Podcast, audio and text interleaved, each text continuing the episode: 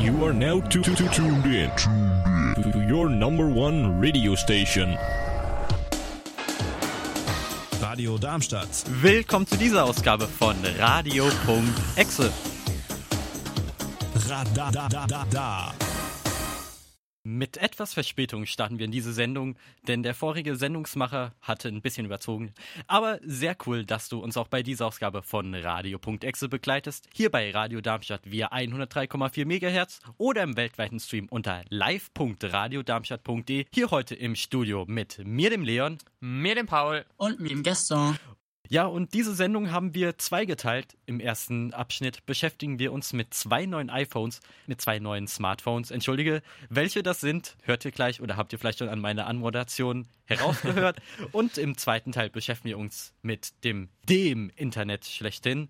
Aber jetzt erstmal Let's go, Paul. Die Preise für Smartphones sind in den letzten Jahren rasant gestiegen. Dass man mittlerweile über 1000 Euro für ein Gerät blechen muss, ist keine Seltenheit mehr. Besonders die iPhone-Liebhaber mussten lange Zeit tief in die Tasche greifen. Doch dann kam das iPhone SE und kürzlich ein weiteres Modell unter gleichem Namen. Das Handy hat eine Glasrückseite in den Farben Schwarz, Weiß und Rot mit dem Firmenlogo in der Mitte. Die rote Edition wird als Product Red vertrieben. Dabei geht ein Teil des Preises an eine Stiftung im Kampf gegen AIDS. Aber aufgrund der aktuellen Umstände wird die Forschung an Covid-19 unterstützt. Schade ist, dass sich Apple über die Höhe der Spende bedeckt hält. Die Vorderseite ist in allen Ausführungen schwarz. Neben dem 4,7 Zoll LCD-Panel mit einer Auflösung von etwas über HD, das seit dem iPhone 6 verbaut wurde, kehrt die Home-Taste inklusive Touch-ID zurück. Dafür fällt die Geräteentsperrung via Face ID weg. Im Gegensatz dazu steht das neue Mittelklasse-Gerät den Flaggschiff-Modellen in Bezug auf die Rechenleistung in nix nach. Es wurde der A13 Bionic-Prozessor verbaut.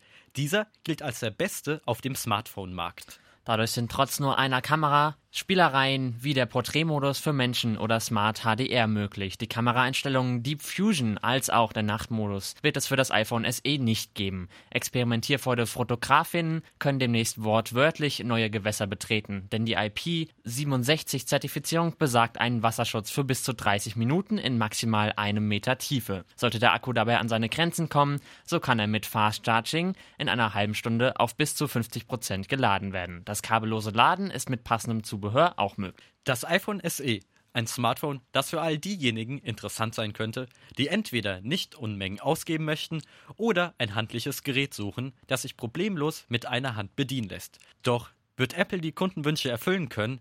Hierzu ein eindeutiges Jein. Obwohl die 4,7 Zoll per se nicht winzig sind, ist es zu wenig Bildschirm für den Formfaktor. Die breiten Ränder ließen sich vielleicht noch eine ganze Weile verkaufen, doch nun ist es zu viel des Guten. Statt OLED mit verbesserten Schwarzwerten entschied man sich für ein günstigeres LCD-Panel. Dadurch wird ersichtlich, wo das Unternehmen sparte. Apropos Preis. Der liegt bei 479 Euro in der günstigsten Ausführung mit 64 GB Speicher. Das Upgrade auf 256 GB hat einen Aufpreis von fast 200 Euro zur Folge. Unabhängig von der Speicherkapazität gibt es ein Jahr Apple TV Plus kostenlos obendrauf. Unternehmen oder Selbstständige können für Geschäftliches und Privates von der Dual-SIM-Funktion Gebrauch machen. Dabei wird eine SIM-Karte als Chip und die andere als sogenannte eSIM mit dem iPhone SE verbunden. Und ich denke mal, bei dieser Thematik können wir eigentlich niemanden besser fragen als Gaston, der uns jetzt zugeschaltet ist und ja das Vorgängermodell, was ja un unter gleichem Namen läuft, hat. Was Ja. hältst du davon? Also, ich habe das 2016er Modell. Zu Beginn denkt man, also hat man sehr viele Vorteile. Man kann es, also wenn man jetzt, sag ich mal, nicht die größten Hosentaschen hat, das passt eigentlich immer in die Hosentasche. Das ist angenehm groß und, sag ich mal, hat für die damalige Zeit dann halt das alles Nötige bekommen. Natürlich jetzt, wenn man jetzt nach heute guckt, merkt man, es ist im Vergleich ziemlich klein. Das ist natürlich das, was viele wollen. Das hatte ich mir damals deswegen auch angeschafft, wegen der Größe. Es gibt, habe ich auch gehört, sehr viel Kritik, dass jetzt das neue so, also 0,7 Zoll größer ist, was für viele schon zu groß ist. Da kann ich ja dann nichts sagen, aber man spart halt auch an den, sag ich mal, am Aussehen bisher, was jetzt mit dem neuen Jahr, sag ich mal, nicht mehr der Fall ist, dass das ja dem iPhone 8 nachempfunden ist, wenn ich es richtig verstehe. Hm. Ja, das alte war halt wie so ein, wie so ein das alte Steindesign, würde ich mal sagen, also das eckige, dass es halt nicht so abgerundet ist wie heutige Handys. Daher mal die Frage, wenn dein Handy jetzt das Zeitliche segnen würde, würdest du dann das in Betracht ziehen oder wäre das jetzt, so wie es aussieht, schon viel zu alt? Also vom, vom, vom Aussehen her würde ich auf jeden Fall ins Neuere gehen, weil ich denke, dieses es ist gut zu sagen, dass es das alte Design ist, weil dieses Aussehen ist meines Erachtens nach, würde es jetzt kein Handy mehr geben, das so aussehen wird. Ich denke, diese Zeit haben wir hinter uns und ich denke, das ist auch, also ich finde auch, dass es sieht nicht mehr so schön aus wie die neuen. Interessant. Es gab das iPhone 8 und dann das iPhone 10 bzw. X. Glaubt ihr jetzt, obwohl es offiziell natürlich SE heißt, dass es so ein iPhone 9 sein könnte? Also ich bin ja bei iPhones ganz raus. Ich bin ja äh, von einer anderen Partei, sag ich mal. Weiß nicht, vielleicht könnt ihr da nochmal was zu sagen. Ich weiß nicht, ob man es wirklich iPhone 9 nennen kann, allein schon wegen dem Prozessor, weil ein Prozessor der aktuellen Generation weiß ich nicht, ob man da wirklich sagen kann, das ist jetzt so zwischen einem iPhone 10 und einem iPhone 8. Da finde ich, hätte ein anderer, also ein älterer Prozessor eingebaut werden müssen. Also finde ich. Zumindest gut für diejenigen, die das Gerät anspricht, dass es da neuere Technik ist. Das wäre auch genau der Grund, weshalb ich es nicht iPhone 9 nennen würde. Das Interessante ist ja, dass Microsoft die neunte Windows-Generation auch übersprungen hat. Dieser Fun-Fact nur mal am Rande. Wir gönnen euch eine kurze Musikpause mit dem nächsten Song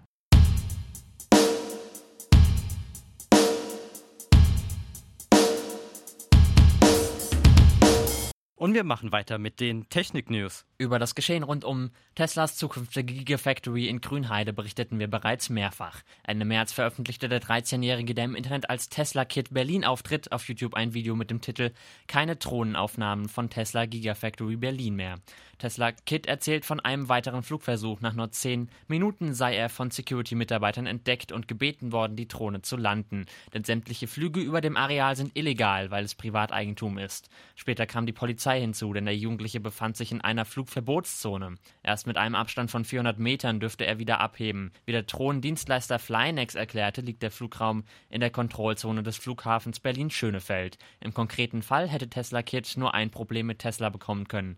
Doch ganz im Gegenteil, der Podcast Third Row Tesla teilte sein Video. Nach fünf Minuten antwortet Tesla-Chef Elon Musk höchstpersönlich mit den Worten Fine by me. Also von mir aus kein Problem. Solange Tesla Kit unter 50 Metern fliegt und deutsche Behörden einen Tweet des CEOs als offizielle Erlaubnis akzeptieren, darf er wieder über die Gigafactory Baustelle fliegen. Gerade jetzt, wo Homeoffice sowie Homeschooling notgedrungen angesagt sind, ist ein konstanter und schneller Internetanschluss wichtiger denn je. Die Bundesnetzagentur als Aufsichtsbehörde der Provider hat festgelegt, wann verärgerte Kunden oder Kundinnen Abhilfe verlangen oder außerordentlich kündigen dürfen. Zuallererst sollte man mit dem Online-Tool Breitbandmessung der Netzagentur an zwei aufeinanderfolgenden Tagen jeweils zehn Messungen durchführen. Wichtig ist, dass der Rechner via LAN-Verbindung ins Netz geht. Jedes Testergebnis sollte mit einem Screenshot oder Ausdruck gesichert werden. Im Anschluss darf man auf den Dienstleister zugehen, wenn a. nicht täglich mindestens einmal 90% der zugesicherten Maximalgeschwindigkeit erreicht wurde oder b. die übliche Geschwindigkeit nicht in 18 von 20 Fällen überschritten wurde oder c mindestens einmal täglich die Minimalgeschwindigkeit unterschritten wurde. Treffen ein oder mehrere Fälle bei dir zu, dann informiere deinen Provider schriftlich und setze ihm eine Frist von innerhalb zwei Wochen zu handeln. Tut er das nicht, darfst du außerordentlich kündigen oder den Vertrag auf einen günstigeren Tarif herabstufen. Das jedoch unbedingt mit der alten Vertragslaufzeit und ohne weitere Kosten. Die meisten Mobilfunkverträge laufen zwei Jahre. Früher oder später stellt sich die Frage, ob man seinem Anbieter treu bleibt oder zur günstigeren Konkurrenz wechselt. Doch was mit der Telefonnummer? Entweder müssen alle Kontakte über den Wechsel informiert werden oder man zahlte bis zu 30 Euro für die Rufnummer mit.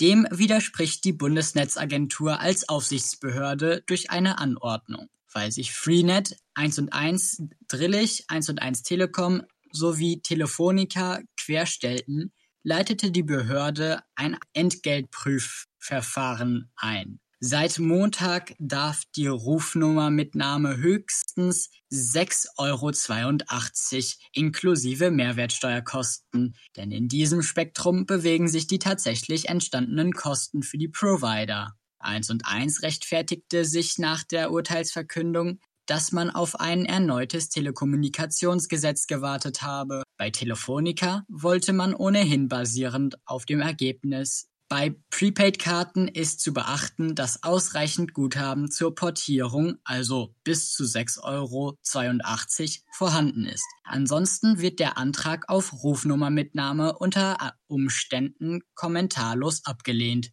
Um Probleme zu vermeiden, sollte der Tarifinhaber dieselbe Person sein.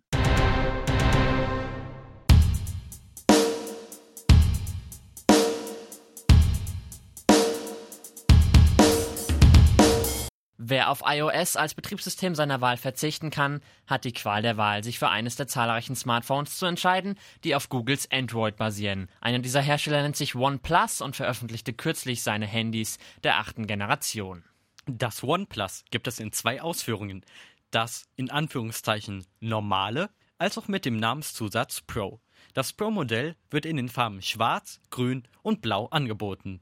Diese Realität verbirgt sich hinter den besonders klingenden Bezeichnungen Onyx Black, Glacial Green oder auch Ultramarine Blue. Die Rückseite ist gezeichnet von vielen Kameras.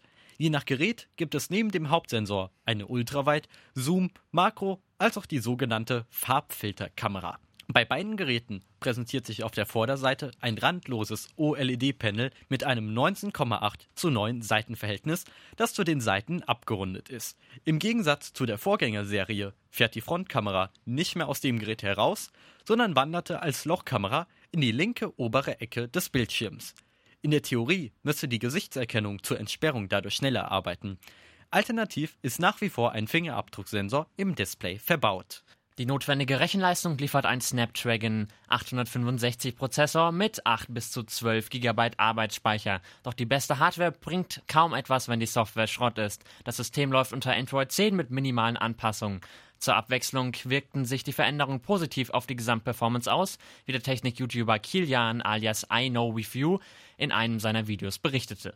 Die interessant werdenden Unterschiede zwischen dem OnePlus 8 verglichen mit dem OnePlus Pro Smartphone liegen im Detail. Erstmals wird Wireless Charging als auch Reverse Wireless Charging unterstützt.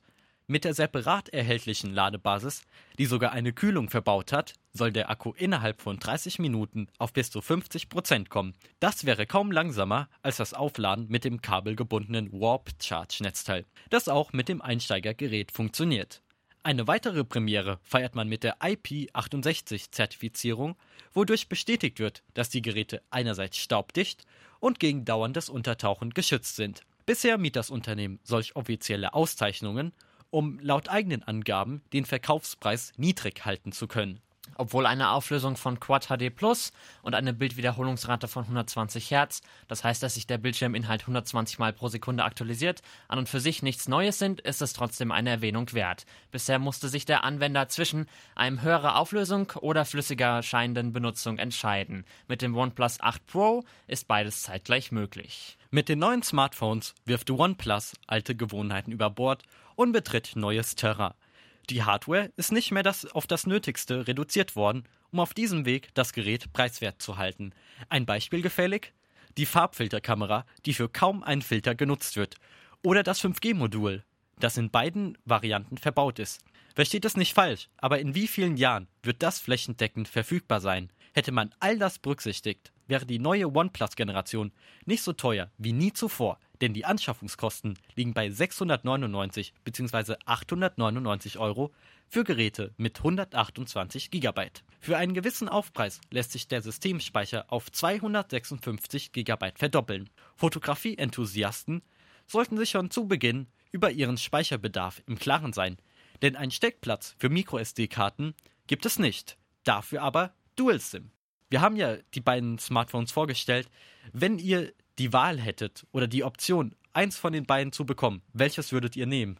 Naja, da ich kein Apple-Gerät habe, würde ich wahrscheinlich eher dahin tendieren. Einfach weil du Apple an sich meidest oder weil du das Ökosystem von Android besser findest. Ähm, naja, es hat halt einfach den Hintergrund, wenn ich kein anderes Apple-Gerät habe und ich glaube, dass dann schon die Übertragung und so relativ schwierig werden könnte. Deswegen ähm, würde ich eher dahin tendieren, weil ich halt einfach viele Geräte basierend auf der Software auch schon benutze.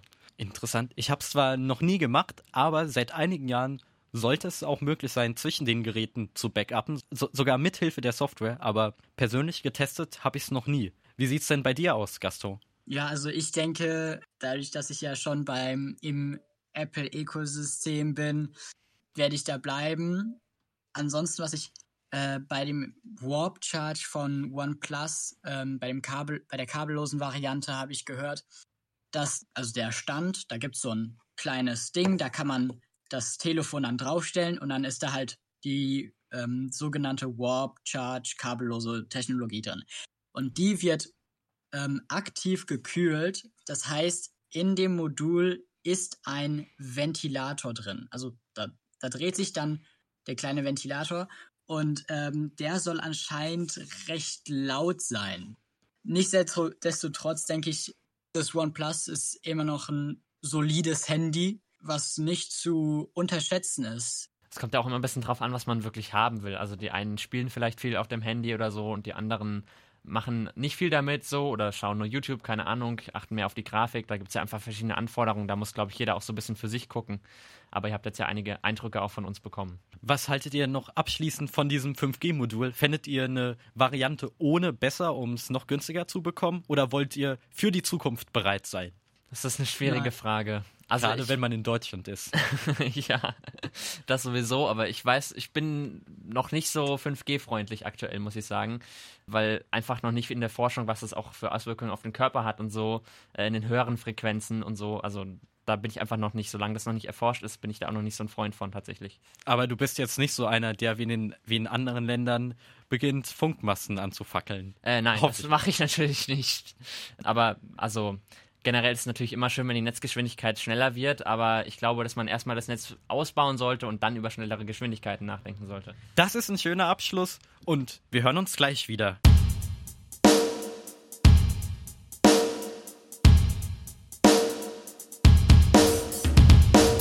Addicted to You von Avicii. Übrigens sehr schönes Musikvideo, ist absolut empfehlenswert, das mal anzugucken. Und wir sind auch im zweiten Teil unserer Sendung angelangt, indem wir uns fragen, was ist eigentlich dieses Internet? Das Internet ist ein Netzwerk aus Millionen von Rechnern wie dem PC, Smartphone, Fernseher oder gar Auto, die untereinander Daten und Informationen austauschen. Dieses Konstrukt besteht im Wesentlichen aus vier Hardware-Komponenten: Surfer, Kabel, Router als auch den internetfähigen Clients. Das mittlerweile eingedeutschte Wort Server heißt übersetzt Diener. Kurz gesagt sind Server leistungsstarke Computer, meist ohne Bildschirm oder grafische Benutzeroberfläche, die auf Anfragen aus dem Internet reagieren. Der Endbenutzer, also du vor deinem Bildschirm, erhält daraufhin eine Kopie der Nachricht, einer Webseite, eines Videos oder oder oder. Denn die Originaldatei befindet sich weiterhin auf dem Server. Danach folgen die Kabel in der Rangliste der digitalen Nahrungskette. Obwohl im privaten Umfeld oft versucht wird, so wenig Kabel wie möglich zu verwenden, sind sie für das weltweite Netz absolut notwendig. Nur so können Daten über längere Strecken, zum Beispiel in die Vereinigten Staaten und zurück, transportiert werden. Dabei ist die Frage berechtigt, ob man das weltweite Internet nicht auch mit Hilfe von Satelliten unterstützen könnte. Die Antwort lautet auf, aus einem einfachen Gründen nein. Die Daten müssten eine Strecke von 44.000 Meilen zurücklegen. Das würde zu einer enorm hohen Latenz führen, selbst wenn beispielsweise Smartphones nur kabellos im Netz unterwegs sind. Ist es dennoch immer an einem Kabelnetz angeschlossen, entweder durch den Heimrouter oder die Funkzelle. Der Router wandelt bei einer Ethernet-Verbindung die Lichtsignale in technische Signale um, während Funkzellen die Informationen in Form von elektromagnetischen Wellen weiterleiten. Durch das sogenannte Transmission Control Protocol oder Internet Protocol, kurz TCP oder IP, spielt es keine Rolle, welche Technologien Surfer oder Anwender benutzen. Die Dokumente werden transportiert. In jedem Fall gehört das Kabelnetz einem Provider. Häufig große Telekommunikationsdienstleister, der für die Nutzung entlohnt werden will. Provider ist der englische Begriff für Anbieter oder Lieferant. Mit Vertragsabschluss folgt der schon mehrfach erwähnte Router. Seine Aufgabe ist es, dass die Daten beim richtigen Gerät ankommen. Sonst könnte es passieren, dass die Webseiten, die man nur im Inkognito-Modus besucht, auf dem Smartphone seiner Oma landen. Ähnlich agieren die viel leistungsstärkeren Router im Servergebilde. Sie suchen den passenden Weg, wodurch das Internet effizienter als andere Netze wurde.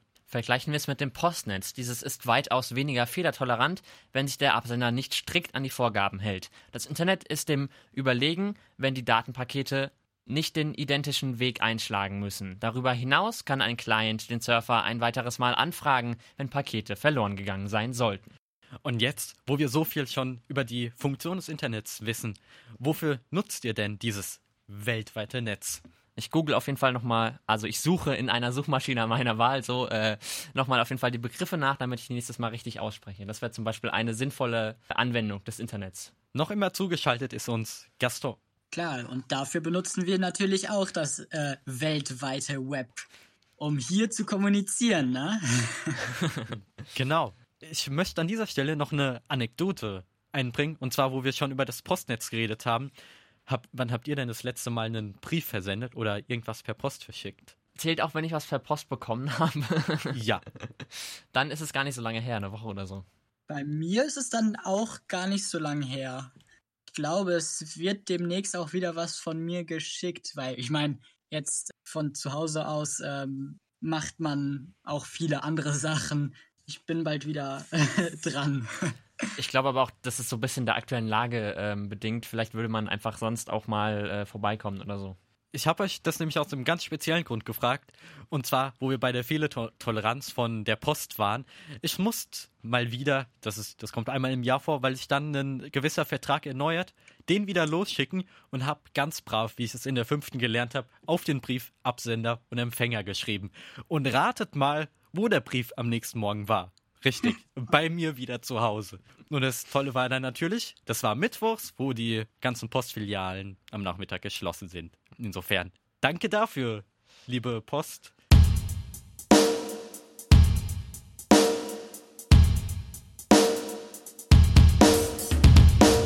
Wir wissen, wie das Internet funktioniert, aber wie kam es eigentlich zu diesem Internet? Die Geschichte des Internets ist so alt wie der erste Satellit. Im Jahre 1957 schickte die Sowjetunion den Satelliten Sputnik 1 ins Weltall. Dadurch sorgten sich die USA um einen nuklearen Raketenangriff, wodurch sie sich indirekt zum technischen Fortschritt gedrängt fühlten. Um dieses Ziel zu erreichen, wurde die DARPA, die Kurzform von Defense Advanced Research Project Agency, gegründet. Ihr Ziel war es, den Wissens- und Informationsaustausch durch die Entwicklung eines computergesteuerten Netzwerks zu beschleunigen.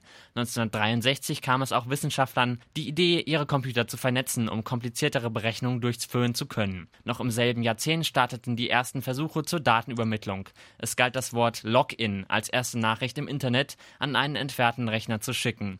Anfänglich stürzte das System noch nach Log-up. So kam es, dass sich vier Universitäten aus Kalifornien und Utah zusammenschlossen. Schon 1970 existierte ein Netz aus mehreren tausend Rechnern. Die erste E-Mail ging 1971 aus Cambridge in Massachusetts ins Netz. Das Ad-Zeichen wird seit eh und je für E-Mail-Adressen genutzt, um den Empfängernamen und seinen Provider voneinander zu trennen. Zwei Jahre später gab es insgesamt 37 Rechnernetze über den Globus verteilt. Die Kommunikation lief teilweise über Satellit. Das ARPANET war geboren. Seine Besonderheit war die Dezentralität. Es gab keinen zentralen Netzknoten. Dadurch war das Netz ausfallsicherer, aber auch der Datenaustausch verschnellerte sich, denn die Datenpakete ließen sich parallel über diverse Routen versenden. Das war auch wichtig, denn die damalige Netzgeschwindigkeit lag bei wenigen Kilobit die Sekunde. Ab den 1980er Jahren wurde aus dem ARPANET ein allgemein zugängliches Computernetz. Zu den Austausch von Wissen kam der Verwendungszweck der Kommunikation hinzu. Einen weiteren Meilenstein erlangte das Internet durch Tim Berners-Lee am Europäischen Forschungszentrum CERN erfand er die Seitenbeschreibungssprache HTML für die Darstellung inklusive dem Hypertext zum Finden der Inhalte. Es ist die Basis des World Wide Webs. Durch sein Gesamtpaket können auch Laien im Netz recherchieren, denn es ermöglicht die Verlinkung von Inhalten wie Texten, Bildern oder Filmen. Der Chef von Tim Berners-Lee kommentierte die Idee mit vage, aber aufregend. Du möchtest wissen, wie die erste Webseite aussah unter der originalen Domain info.ce rn.ch existiert selbst heutzutage noch eine Kopie von den ursprünglichen Inhalten. Eigentlich wollte ich dazu noch ein extra Thema machen. Vielleicht können wir das in der nächsten Sendung machen. Aber bezüglich E-Mail, ich weiß gerade nicht, was mit den ganzen Leuten ist, die Spam-E-Mails verschicken. Aber wenn ich so in mein Postfach gucke, jede zweite E-Mail fragt mich einfach, ob ich interessiert an Gesichtsmasken bin. Keine Ahnung wieso. Also nochmal an alle Spammer. Ihr könnt mir gerne eine E-Mail schicken, aber ich werde nicht darauf reagieren und irgendwann landet ihr auch auf einer, werdet ihr vom System hoffentlich rausgefiltert. Aber es wäre schon interessant mal, oder? So mit Gesichtsmaske. Müssen wir ja ab morgen. Ja. Nee, also äh, zurück zum Thema. Ich, wir sind ja beide im gleichen Verteiler hier auch von Radio Darmstadt und so und ich glaube, dass einfach so, naja, so Unternehmen halt oder so Vereine halt doch relativ mehr zugespammt werden, als man privat jetzt vielleicht äh, das wird.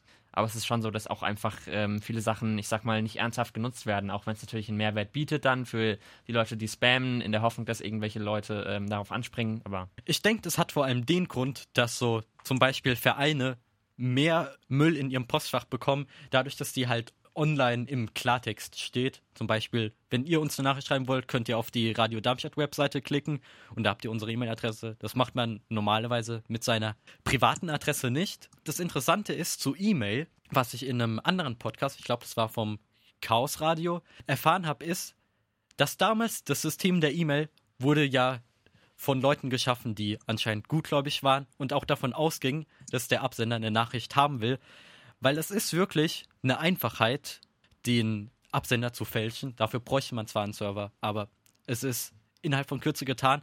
Betrachtet es aber nicht als Aufruf, das zu machen, sondern nur als Information, dass sowas möglich ist. Und vielleicht geht ihr dann dadurch auch mit E-Mails vorsichtiger um, vor allem jene, die euch auffordern, auf einen Link zu klicken oder Anhänge runterzuladen. Ich will aber auch nicht mehr so viel um den heißen Brei herumreden und wir hören uns gleich wieder.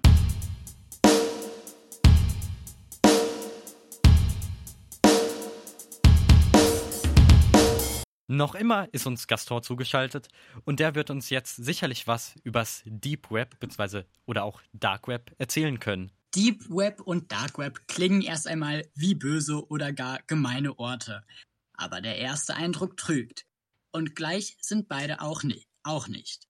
Aber auf die Frage, was die beiden Wörter denn bedeuten, haben wir eine Antwort. Fangen wir an mit dem Deep Web. Das Deep Web wird oft auch als Hidden Web bezeichnet, was zu Deutsch verstecktes Netz bedeutet. Ganz einfach beinhaltet das alles, was nicht mit einfachen Suchen mit einer Suchmaschine gefunden werden kann. Oder auch Internetseiten, bei denen man einen besonderen Zugriff braucht, zählen noch dazu.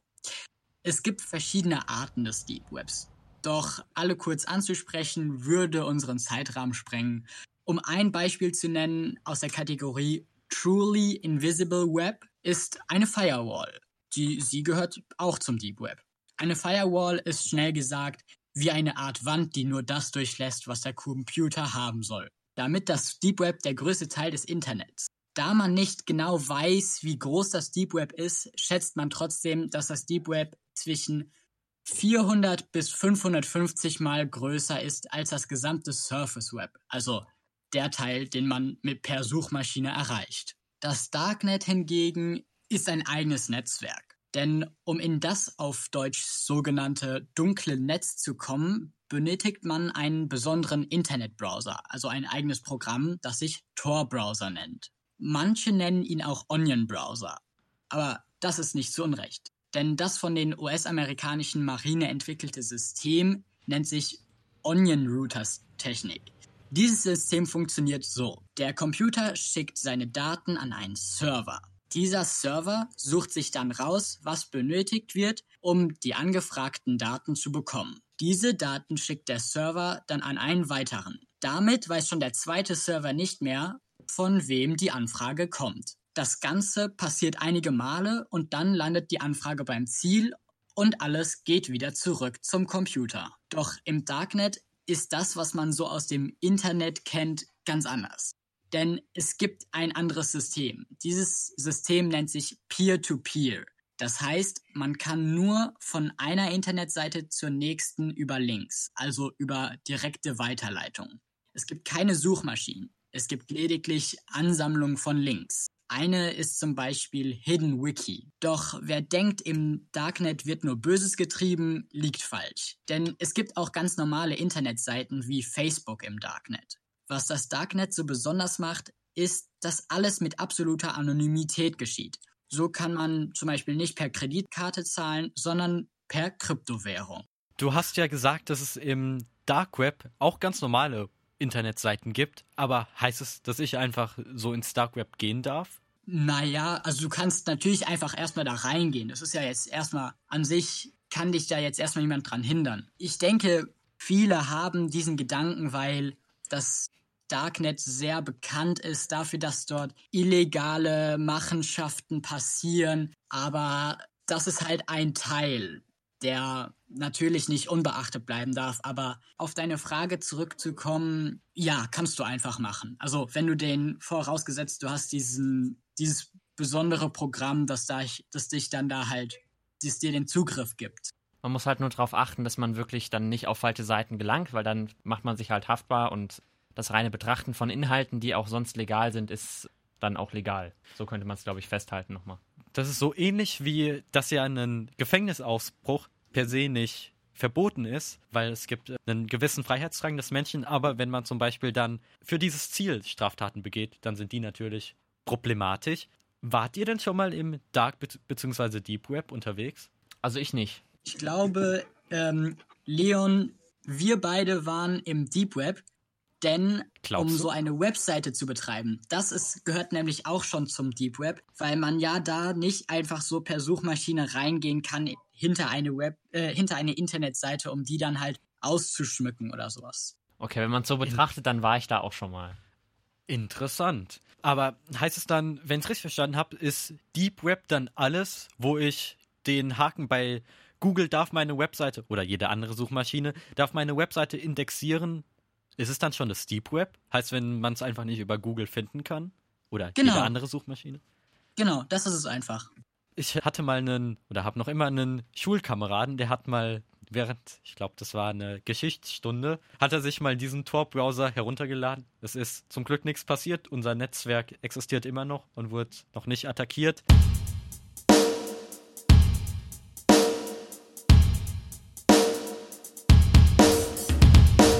Ich sehe schon, Paul vielleicht auch und Gaston, du hast vielleicht auch eine Uhr in der Nähe und siehst schon, dass ich hier unsere eine Stunde Radio.exe hier bei Radio Darmstadt via 103,4 MHz oder im Livestream unter live.radio Darmstadt dem Ende neigt. Es war auf jeden Fall schön. Hier im Studio waren ich der Leon. Ich der Paul. Und ich der Gaston. Wir wünschen euch viel Spaß mit den nachfolgenden Sendereien, wie zum Beispiel Unimark, der agnostischen Sendereihe bei Radio Darmstadt. Und denkt dran, morgen gibt's die Maskenpflicht für Schüler, die zur Schule müssen, wie wir beide, Paul. Oder in den öffentlichen Verkehrsmitteln, so wie beim Einkaufen. Also dran denken, wir sagen Tschüssi!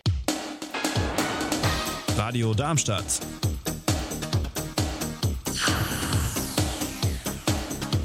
Radadadada.